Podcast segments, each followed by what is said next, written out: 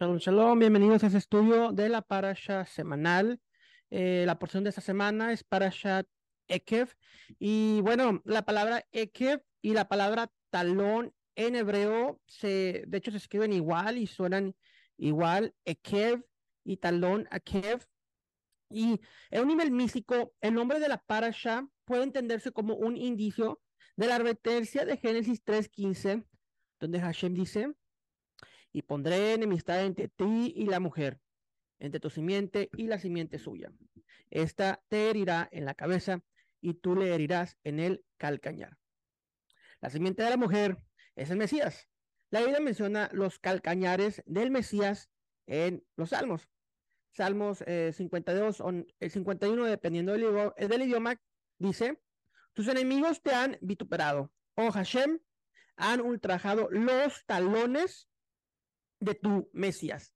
Esta palabra eh, eh, que vemos aquí en el idioma eh, hebreo que se traduce como talones es la, palabra ikbot, que bueno es akeb, que significa talón, pero en plural.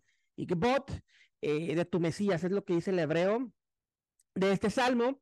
Y bueno, los rabinos entendieron esas referencias de los talones del Mesías como una indicación a la última generación que verá la venida del Mashiach. Las fuentes rabínicas se refieren a la generación de la redención final como los talones del Mashiach.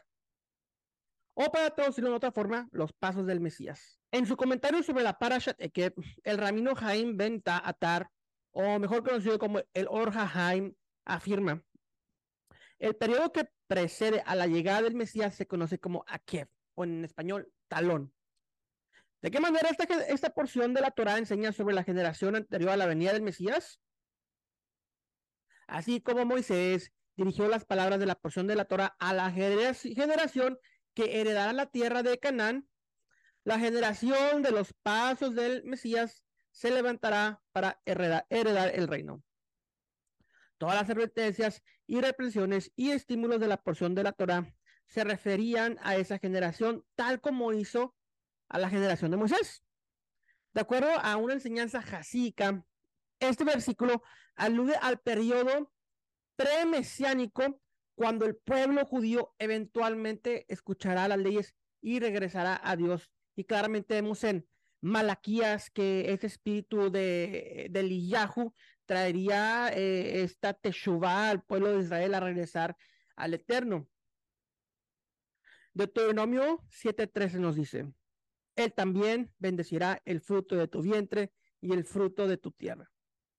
A esto, los sabios reflexionaron sobre la relación entre la promesa de bendecir a los niños y la promesa de bendecir a la cosecha.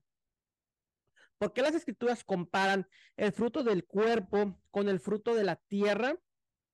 El santo bendito sea dijo, así como el fruto de vuestra tierra crecerá abundantemente, así también crecerá el fruto de vuestro cuerpo.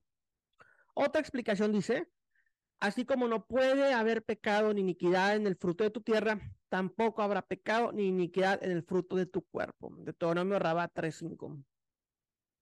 De acuerdo con esa interpretación, la bendición sobre el fruto del útero y el fruto de la tierra alude sutilmente a la era mesiánica. Cuando la inclinación al mal será subyugada, Satanás será encadenado y los pecados serán perdonados. Esto obviamente es Yom Kippur, Yom HaKippurim.